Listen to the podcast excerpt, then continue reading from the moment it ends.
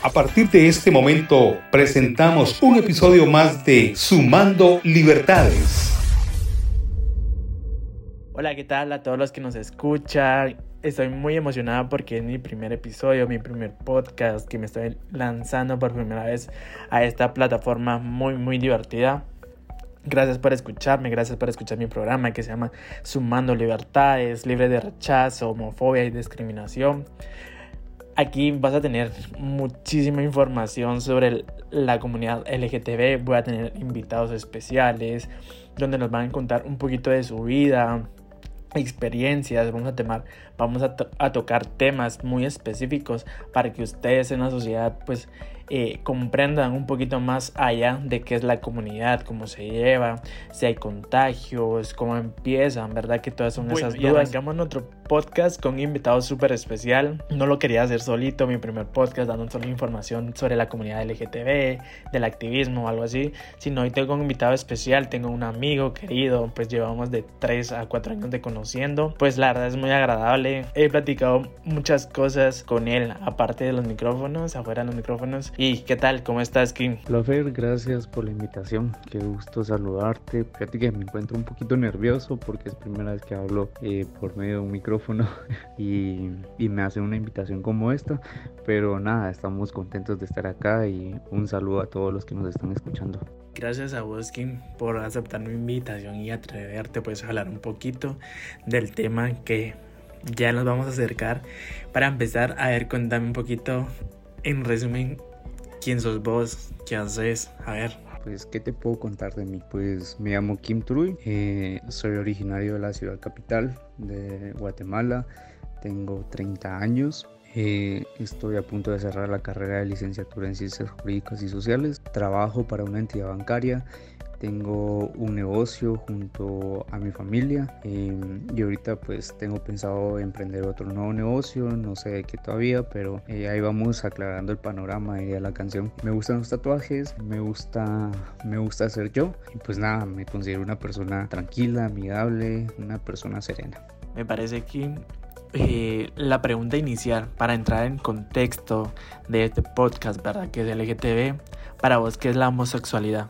Uy, qué buena pregunta, Fernando, pero bueno, sabía lo que venía, más no pensé que fuera la primera que me ibas, la primera pregunta que me ibas a hacer, pero bueno, toca responder. Homosexualidad, ¿qué es para mí? La homosexualidad es simple y sencillamente amar, sentir atracción o querer de una forma diferente a una persona de tu mismo sexo, de tu mismo género. Es, vamos a hablar de la del amar porque porque pues la homosexualidad es amor, es atracción, entonces vemos el, amar de una forma diferente a la que nos han demostrado la sociedad. Porque la sociedad nos ha demostrado si sos hombre, tienes que amar a una mujer.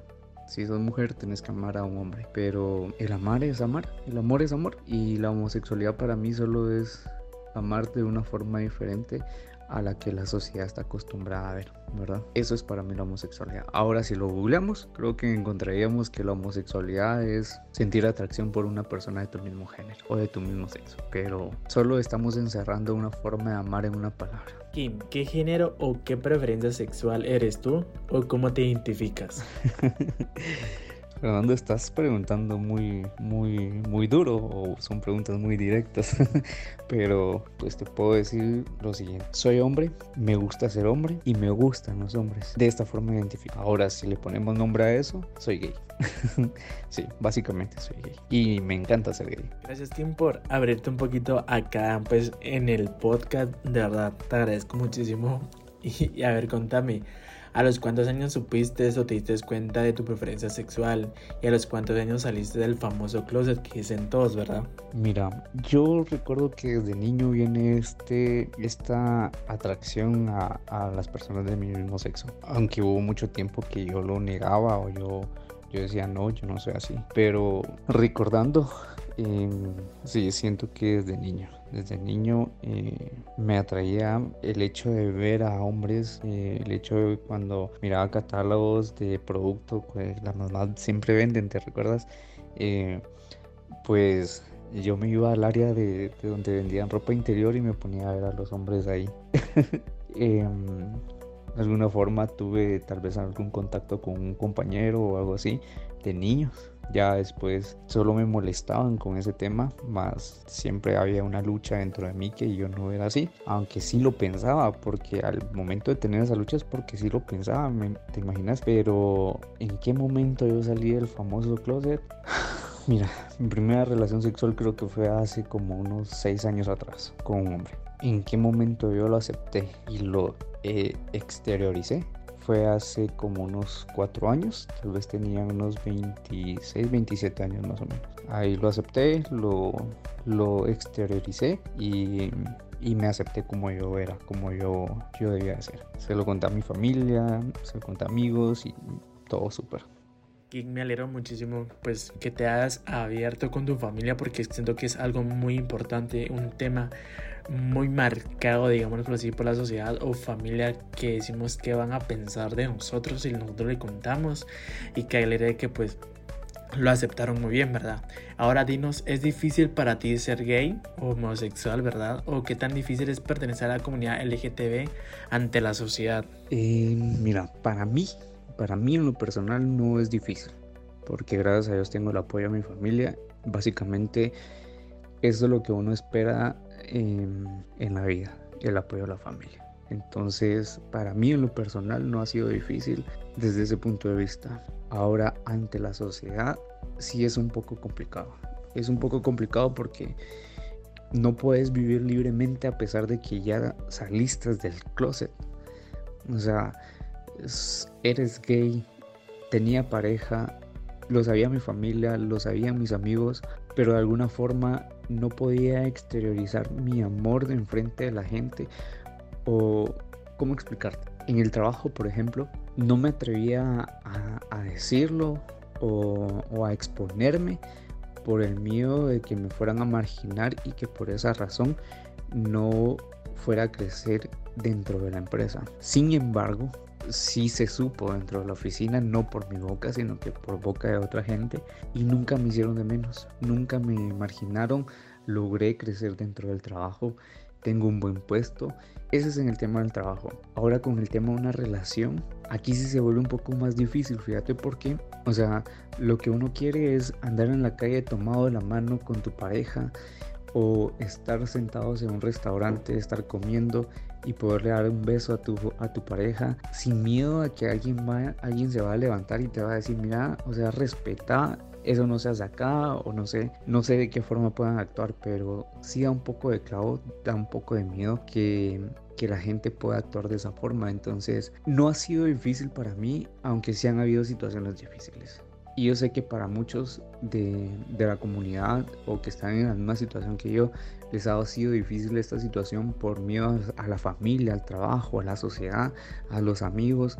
Pero en parte sí te podría decir que es un poco difícil ser, ser quien eres. En, en, en esta ciudad, eh, en este país, aún vivimos en un mundo, en un país, perdón, muy anticuado.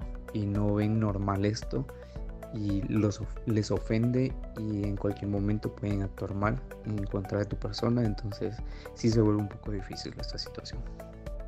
¿Tienen ustedes como comunidad LGTB preferencia por algún trabajo o alguna actividad particular? Esa pregunta está muy chistosa, pero, pero tenés razón, o sea, cuando dicen gay, lo primero que se imagina es una persona trabajando en un salón, pero yo considero que no, que no hay un, no hay un como no hay alguna preferencia de algún trabajo o alguna actividad en particular para la gente de la comunidad. O sea, yo conozco a, una persona que es gerente de, recursos humanos que es gay. Conozco em, gente gay, por ejemplo el diputado Aldo Ávila. Eh, imagínate, es diputado, es gay. Yo, a mí si me preguntan si yo trabajaría en un salón, no, yo no trabajaría en un salón porque es algo que no me gusta. Si me preguntan si trabajaría en una barbería, no, no lo trabajaría porque es algo que no me gusta. Eh, entonces yo creo que no, que no hay una preferencia en algún trabajo o en alguna actividad en especial. Aunque claro, hay gente que sí se inclina más por eso, ¿verdad? Lo que sí me gusta es el modelaje, fíjate. A mí me encantaría modelar. Y, es algo también que encierran que los que modelan son gay, pero no, no es así, ¿verdad? Entonces creo que, no, no hay un trabajo preferido o una actividad, sino que lo que te gusta hacer, como te gusta hacerlo, ¿verdad? Entonces, básicamente no. No hay, no hay nada de eso. Tienes muchísima razón, Kim, porque yo soy una de esas personas cuando me dicen que es homosexual, pues se ven a la mente rápido que pues trae un salón de belleza o una barbería o pone uñas, es como que lo más común se podría decir. Y a ver, las parejas se reparten los roles masculinos y femeninos. Ay, no creo que esta pregunta sí es, la más chistosa. Y es algo que en nuestro rollo casi no se toca con gente que no es de nuestro mundo, por así decirlo, o que no es de la comunidad, considero yo. Porque es algo muy nuestro, ¿me entendés? O sea, mira, no es que uno lo escoja, no es que, cuando estemos en una relación yo venga y le diga a mi pareja, tú, tú vas a ser el hombre y yo voy a ser la mujer. No, o sea, no, mi pareja es hombre y yo soy hombre. Pero dentro de este, dentro de nosotros, hay personas que nos gusta, no sé qué tan abiertamente puedo hacerlo acá, pero hay personas que nos gusta o les gusta dar y hay personas que les gusta recibir o hay personas que les gusta ambos. Dentro de la, dentro de la comunidad se, se, se oye como el activo, el pasivo y el versátil. El activo es quien da el pasivo es quien recibe y el versátil es quien hace las dos, las dos cosas, ¿verdad? Pero no, o sea, no es que, se siente en la pareja a tener una conversación y decir, tú vas a ser la mujer y yo voy a ser el hombre, o yo voy a ser la mujer y tú vas a ser el hombre, ¿no? O sea, claro, cuando estás conociendo a la persona, eh, es un tema que se tiene que, que tocar de qué rol es esa persona porque para cómo sea congeniar hasta en ese hasta en eso verdad porque eh, sí, sería como que un, poco chistoso que dos activos sean pareja o dos pasivos sean pareja porque en qué momento se van a complacer verdad ah, Claro, hay formas de hacerlo, pero, pero creería que, que de alguna forma o algún momento sí se, se reparten los roles, por así decirlo. Pero eso ya lo trae uno ya lo trae uno. No es que cuando tengas una relación se vaya a poner a escoger uno de eso, ¿verdad? Tienen muchísima razón, Kim, porque uno tiene la mentalidad o la idea o no sé, como puede decirlo como la chutencia, de decir es que ellos son homosexual o las lesbianas, por decirlo así, de que quién es el hombre o quién es la mujer o cómo se repartirán los roles o cómo será, ¿me entiendes? Tienen como que esa dudita. Entonces dije, bueno, con quién tengo la confianza, a ver quién nos responde en esta pregunta. Y a ver, esto es, creo que es muy importante. ¿Tienen los homosexuales más posibilidades de contar contraer el SIDA u otras enfermedades. Creo que eso es algo como que muy común o también como que un punto en el tema de la comunidad LGTB. Sí, en efecto, tenemos más probabilidad de, contraer una enfermedad de transmisión sexual.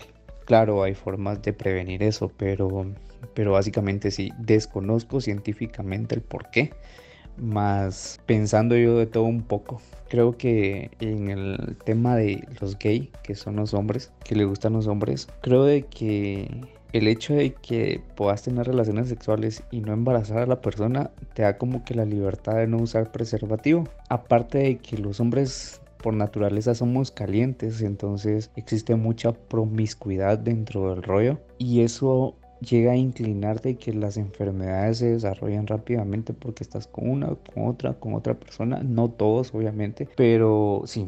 Claro, como te decía al principio, hay formas de prevenir esto. Por ejemplo, hay una, una clínica que se llama CAS, que es del, de la comunidad, por así decirte, que le da la oportunidad a la gente de la comunidad de hacerse chequeos de forma constante y de tomar un medicamento que se llama PrEP que es para prevenir el SIDA propiamente. Pero eh, dentro de, eso, de esos chequeos hay un médico también que te va a ir viendo tu proceso, tu salud, para ver si no vas adquiriendo enfermedades de transmisión sexual. Pero como te digo, sí es más probable, existe más la probabilidad. Sin embargo, si sos responsable, creo que no tendría que existir esa, esa probabilidad. Responsable en el sentido de que tenés que estarte cuidando y no, o sea, por muy caliente que estés y por mucha necesidad tengas de tener una relación sexual, siempre cuidarte, ¿va? Entonces... Gracias por darnos esta información muy, muy importante, la verdad. Yo no sabía lo impersonal que existía una clínica que era gratis, donde tú podías ir a consultar, darte chequeos médicos si estabas contagiado o no. Pues creo que es muy importante a las personas que nos escuchan y sobre todo que dicen, ay, no, ir al, al doctor para chequearme. La verdad es muy importante más sobre estos temas. Y a ver, quién para cerrar ya el podcast por el primer episodio y muchísimas gracias a las personas que se están conectando y van a escuchar este podcast, pues qué tan difícil es pertenecer a la comunidad LGTB en un país como Guatemala. Yo creo que dentro de nuestro rollo o dentro de la comunidad, perdón que hable de rollo, pero es como una palabra que siempre se usa eh, dentro de la comunidad. Yo creo que, que no es difícil pertenecer a la comunidad, más sí es difícil ser de la comunidad ante la sociedad. No sé si me explico, o sea, tú tienes un grupo de amigos gay y en teoría tú eres hetero y vienes y les dices a tus amigos, miren, yo soy gay, yo soy trans, yo soy ¿qué? bisexual, tus amigos te van a aceptar y lo van a celebrar quizás y te van a molestar, todo normal, súper genial, o sea, te van a abrir los brazos por así decirte. Entonces, desde esa, desde esa parte no es difícil pertenecer a la comunidad, pero si lo, si lo vemos ante la sociedad en general, sí es difícil por lo mismo que te decía de que vivimos en un país, somos muy anticuados, donde existe mucho machismo, la religión está tan, tan enferma, por así decirte, eh, que se cierran en una burbuja y no ven más allá de lo que puede existir. Entonces eso viene y provoca que te juzguen, que te critiquen, que te hagan de menos, que te, que te humillen, que te marginen.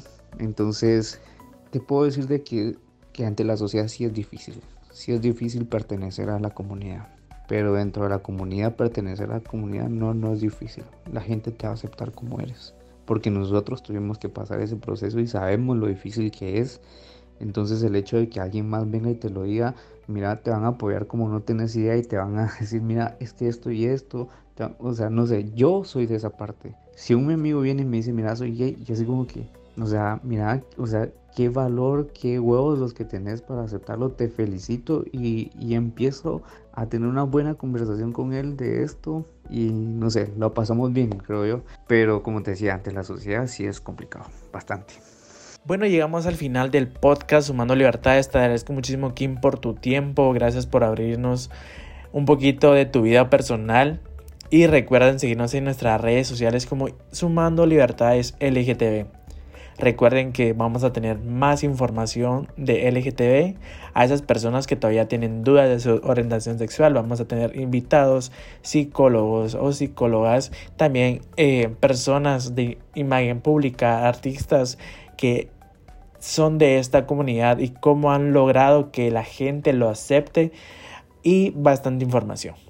Hasta la próxima. Hemos presentado Sumando Libertades